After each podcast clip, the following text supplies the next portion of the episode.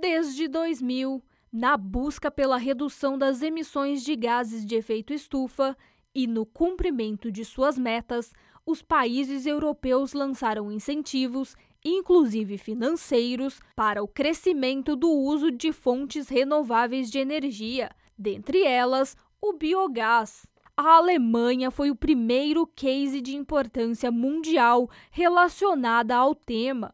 Com base em uma política de subsídios, o país fez com que as plantas de biogás migrassem para o mercado livre de forma madura e eficiente. Na Suécia, já é realidade a produção de biogás a partir de efluentes sanitários para uso como combustível no transporte público. A Áustria e a França também possuem políticas muito eficazes.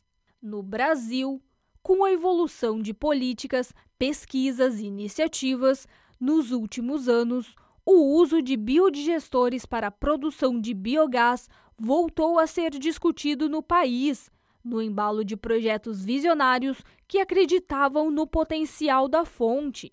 Esse retorno, aliado ao grande potencial de produção, atraiu a atenção de instituições de governo, empresas, centros de pesquisas, gerando várias iniciativas desde 2008 no sentido de desenvolver e consolidar essa fonte de energia. Neste cenário, destaca-se a Itaipu Nacional, que possui diversos projetos de pesquisa e desenvolvimento na área de biogás, em parceria com o Centro Internacional de Energias Renováveis Biogás, o CIBiogás, instalado no Parque Tecnológico Itaipu. O centro é uma instituição científica, tecnológica e de inovação formada por instituições que desenvolvem ou apoiam projetos relacionados às energias renováveis. A estrutura conta com um laboratório em Foz do Iguaçu, no Paraná, e 11 unidades de produção de biogás no Brasil.